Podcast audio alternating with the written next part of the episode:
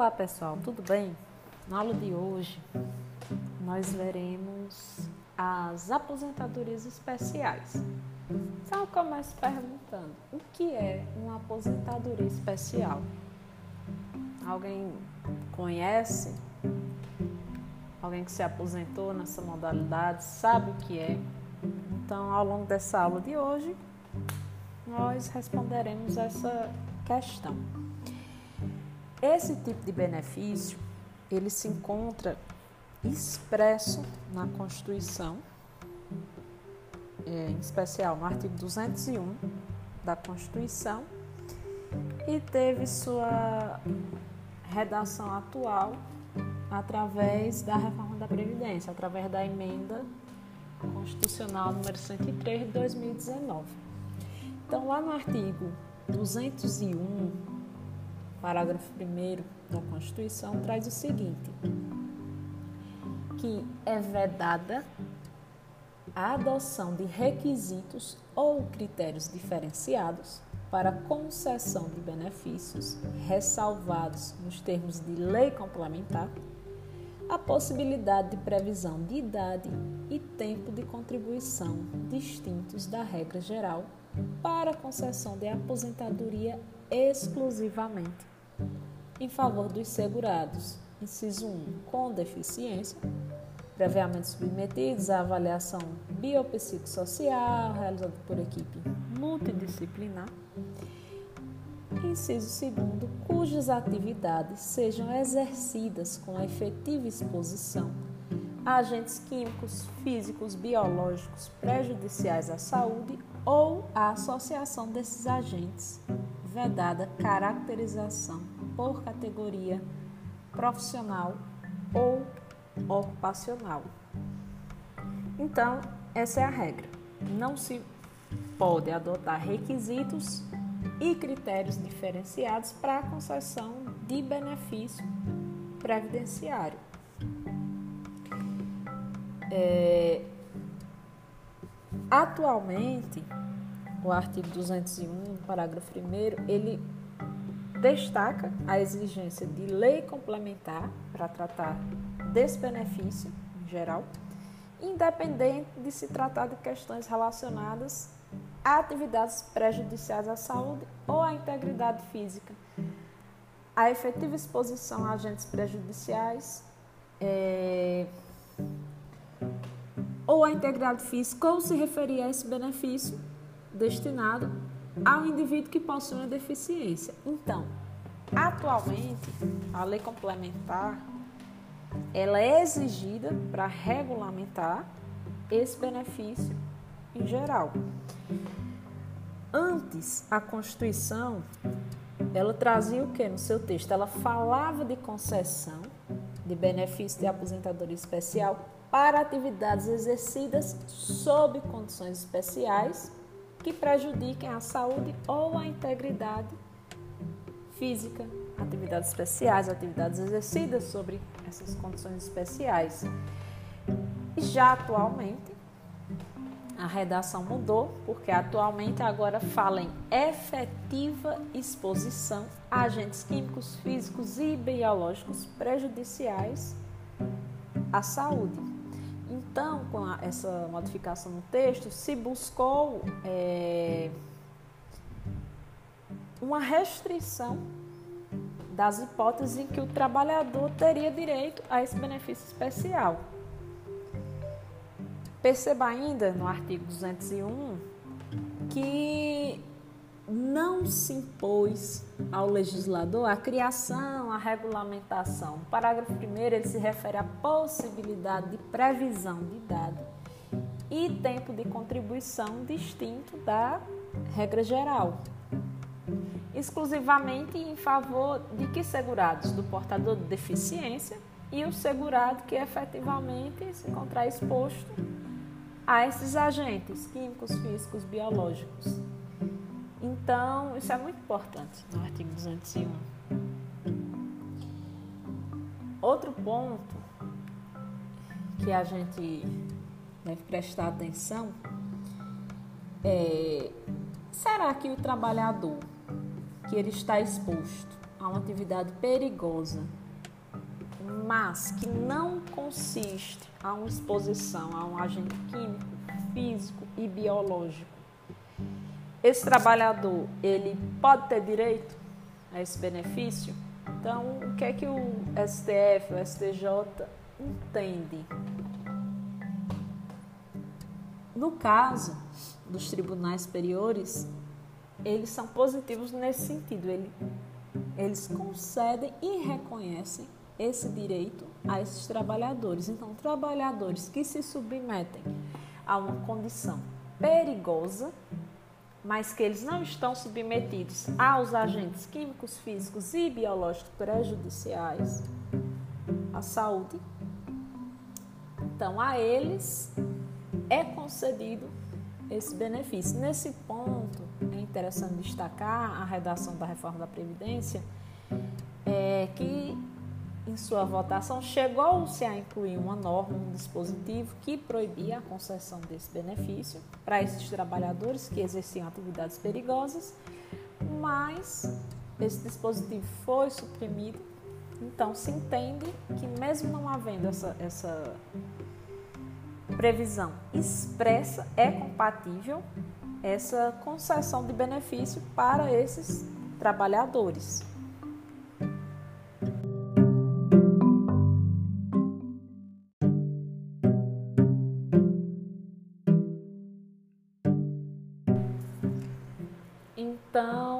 Relação ao valor do benefício, qual é a, a renda mensal inicial dessa aposentadoria especial após a reforma da Previdência? Vejamos, lá no artigo 26, parágrafos 2 e 5 da emenda constitucional, traz que segurados homens em atividades que exijam 20 ou 25 anos de exposição, essa renda mensal inicial ela será de 60% dos salários de benefício mais 2% para cada ano de contribuição, que excedeu o tempo de 20 anos. Antes da reforma, essa renda mensal era de 100% do salário de contribuição. Então, com a emenda constitucional, relação aos homens que se encontram em atividades que exijam 20 ou 25 anos de exposição, essa renda passa a ser de 60% mais 2% a cada ano de contribuição que excedeu o tempo de 20 anos. No caso de segurados homens em atividades que exijam 15 anos ou mais de essa renda é de 60% dos salários de benefício, mais também 2% para cada ano que excedeu o tempo de 15 anos. Então, em relação ao homem, existem essas duas situações. E no caso das mulheres, a segurada mulher que se encontra em atividade que exijam 20 ou 25 anos de exposição, também essa renda será de 60%, mais os 2%. E no caso de mulheres que se encontram na atividade que exige 15 ou mais de exposição, também 60%, mais os 2% para cada ano de contribuição que excedeu os 15. Então, tanto em um como outro, para vocês visualizarem melhor, vamos supor que um indivíduo, no caso do homem, ele trabalhou durante 25 anos, então aqui ele vai ter direito a 70%, 60% mais 5 vezes 2, porque então vai se referir a 5 anos prestados além dos 20 anos. Então, por isso a gente totaliza 70 anos, que ele vai ter os 60 mais esses 5 anos, porque aqui no caso ele excedeu os 20. Então, 5 vezes 2 dos 2%, totalizando então esses 70%. No caso da mulher, para vocês visualizarem, ao se tratar da mulher, indivíduo de sexo feminino, independente da atividade exigir 20 ou 25 anos, ela vai ter direito a calcular o benefício previdenciário com base no montante, percentual de 60% do salário de benefício, mais 2% por cada ano prestado que ultrapassar 15 anos é, de contribuição na atividade especial. Adiantando um pouco, mas em relação a, aos requisitos, quais são os requisitos para concessão? Aqui a gente tem a questão do tempo mínimo e o decreto traz. Toda essa temática se encontra no anexo 4 do decreto 3048 de 99 e consta nesse decreto as atividades que exigem a descrição das atividades que exigem 15, 20 ou 25 anos. Então, lá no decreto vocês poderão verificar a descrição das atividades e se aquela atividade ela exige para ser considerada, ela vai exigir 15, 20 ou 25 anos de exposição.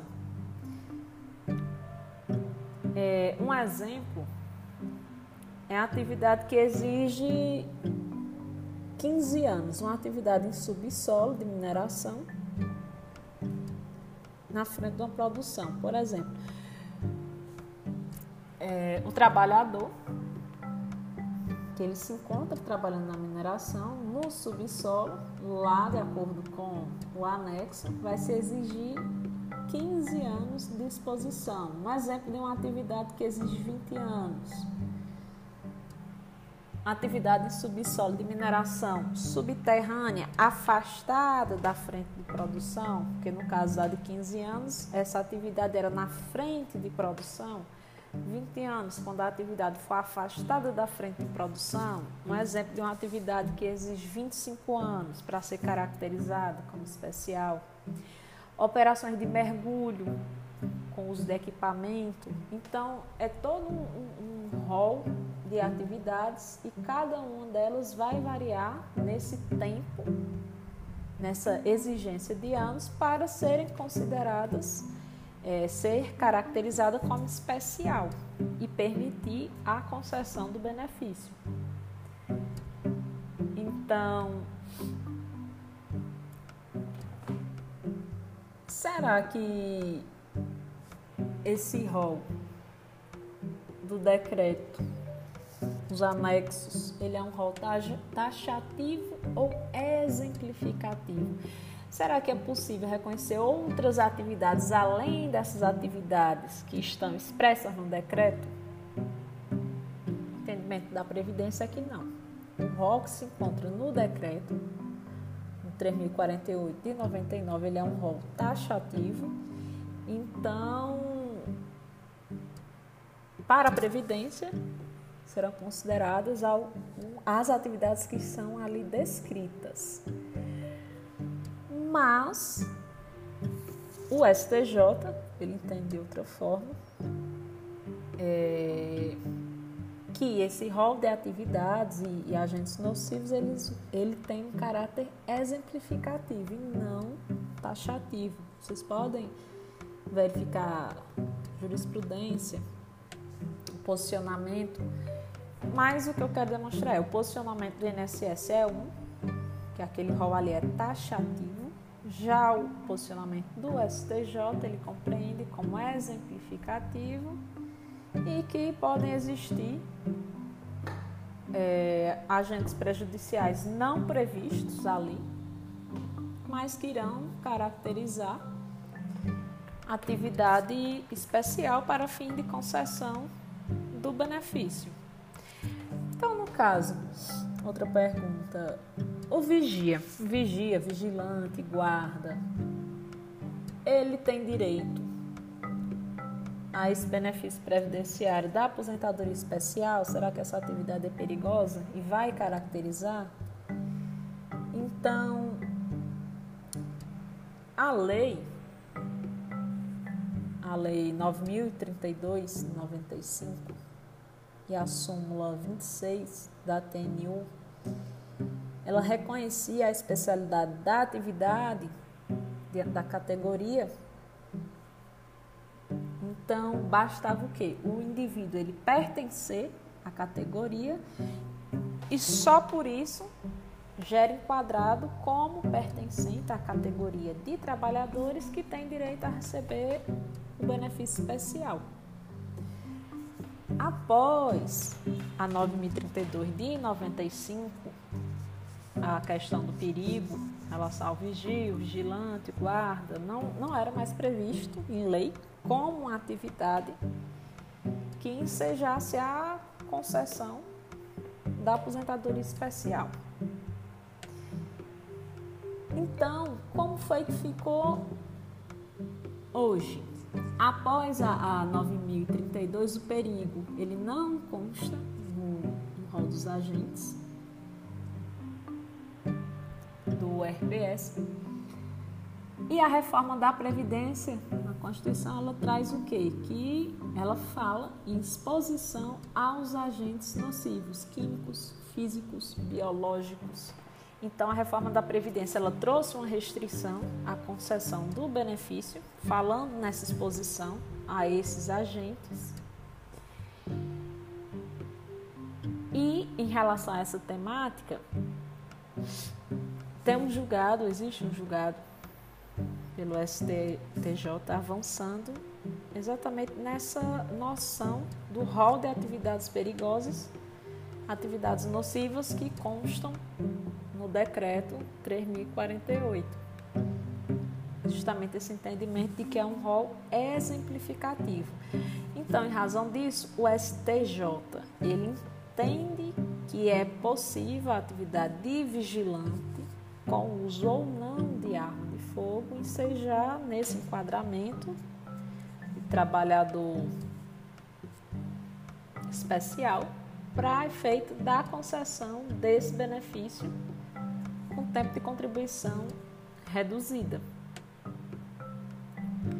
Então, apesar dessa divergência de entendimento, o STJ, ele, nesse sentido, ele compreende que se enquadra sim. Então, para acrescentar, a Lei 8.213, dos Benefícios, ela traz ela traz no artigo 57, parágrafo 8 o seguinte: ela diz que o trabalhador que exerce uma atividade especial que obtém um benefício previdenciário, ele não pode retornar à atividade especial ou a outra atividade especial que prejudique sua saúde, sua integridade, sob pena de cancelamento do benefício previdenciário.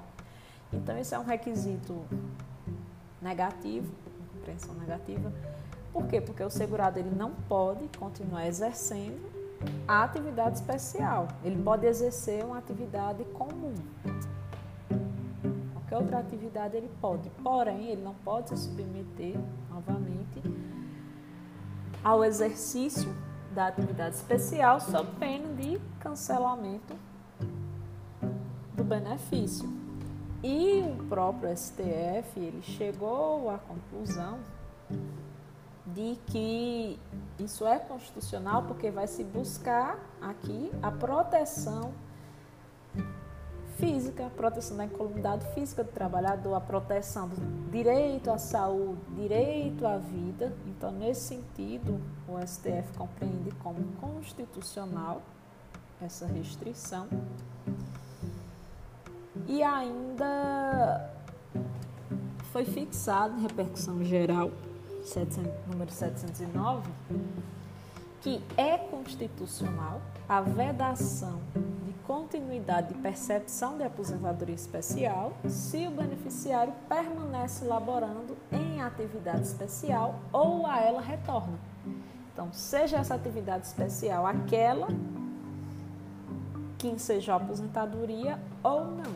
Então, ele conseguiu o benefício, ele pode ingressar em uma outra atividade, uma atividade comum, porém que se trata de atividade especial.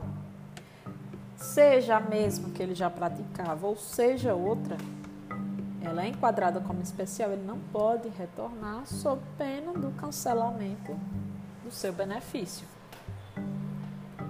Então é uma forma de se resguardar, proteger a saúde e a vida do trabalhador. Por fim, quem é que tem direito ao benefício da aposentadoria especial? Quem são os beneficiários? Então, podemos apontar que tem direito o empregado, avulso, contribuinte individual cooperado, contribuinte individual não cooperado. E quem não vai ter direito? Empregado doméstico, segurado especial, como também o segurado facultativo. Então, o empregado o trabalhador avulso, sem dúvida, eles têm direito ao benefício.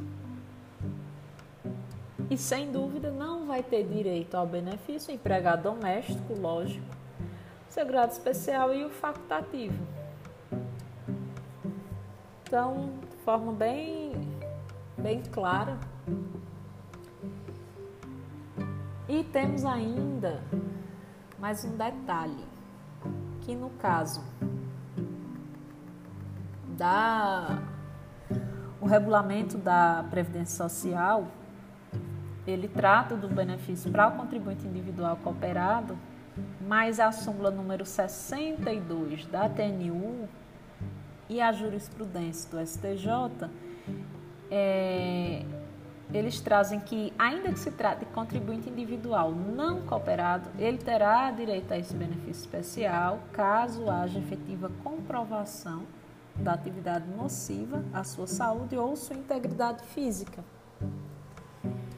E de que forma é que, que se pode comprovar? Com o decreto, após a, a Lei 9032, passou-se a exigir formulário específico no INSS para comprovação. Após o decreto 2172 de 97, passou-se a exigir formulários com base no LTCAT e após janeiro de 2004 passou-se a exigir o PPP, perfil proficiográfico previdenciário, emitidos com base no LTCAT e elaborado por médico ou engenheiro do trabalho.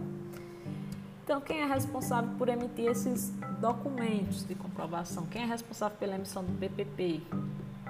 No caso do segurado empregado, quem vai emitir é a empresa. No caso do segurado, contribuinte individual cooperado, a cooperativa de trabalho ou produção. Caso do segurado avulso portuário, o OGMO.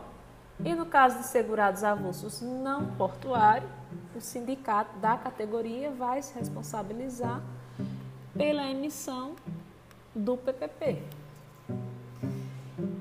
Então, eu trago ainda uma decisão do STJ no sentido de que o fato do trabalhador ele perceber adicional de insalubridade ou periculosidade não enseja no enquadramento, não enseja automaticamente no enquadramento dessa atividade como atividade especial para fim de reconhecimento do benefício.